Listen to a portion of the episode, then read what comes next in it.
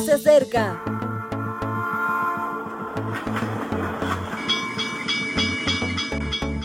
Partimos ya.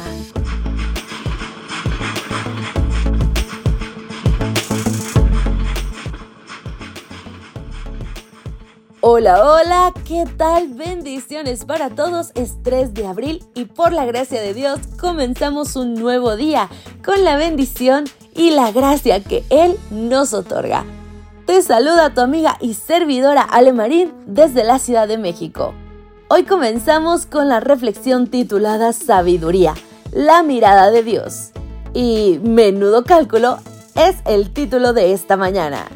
La Biblia nos dice en el libro de Salmos 147 capítulos 4 al 5.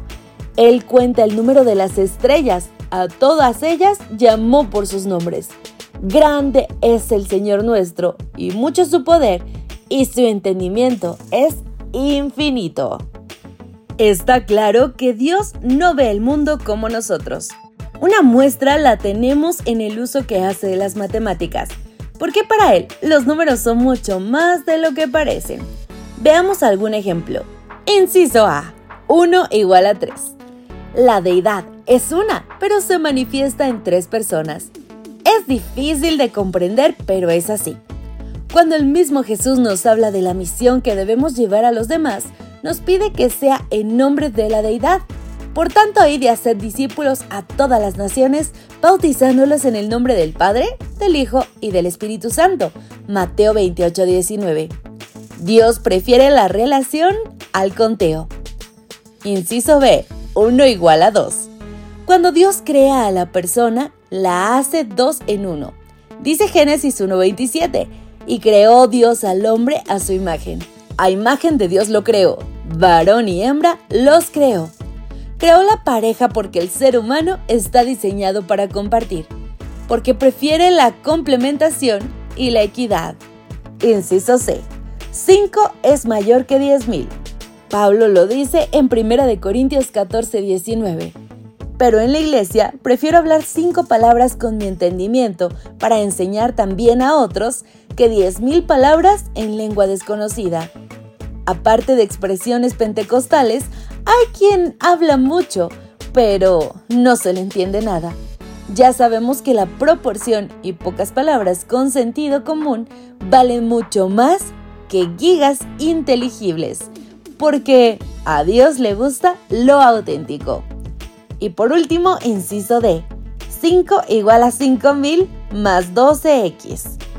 Pocos rendimientos alimentarios fueron como ese momento de la historia Juan 6:13 dice, recogieron pues y llenaron doce cestas de pedazos que de los cinco panes de cebada sobraron a los que habían comido.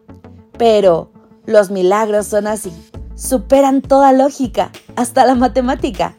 Ludwig Wittgenstein decía con respecto a las matemáticas, si un problema puede plantearse, también puede resolverse.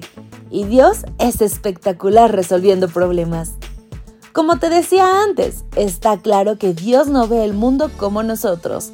Nosotros tenemos límites, Él no. Somos incapaces de contar las estrellas. Él les pone nombre. Somos impotentes, pero, dice Lucas 18:27, lo que es imposible para los hombres es posible para Dios.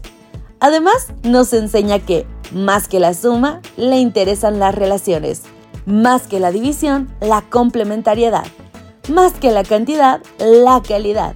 Y más que la improbabilidad, la posibilidad. Y sobre todo, arriesga el infinito por uno como tú y como yo. Menudo cálculo. Gracias a todos por habernos acompañado en este día. Solo quiero recordarte el último texto.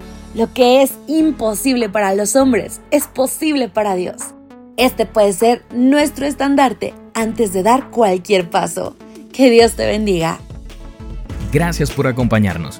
Te recordamos que nos encontramos en redes sociales.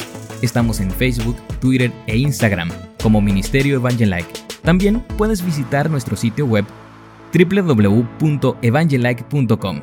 Te esperamos mañana.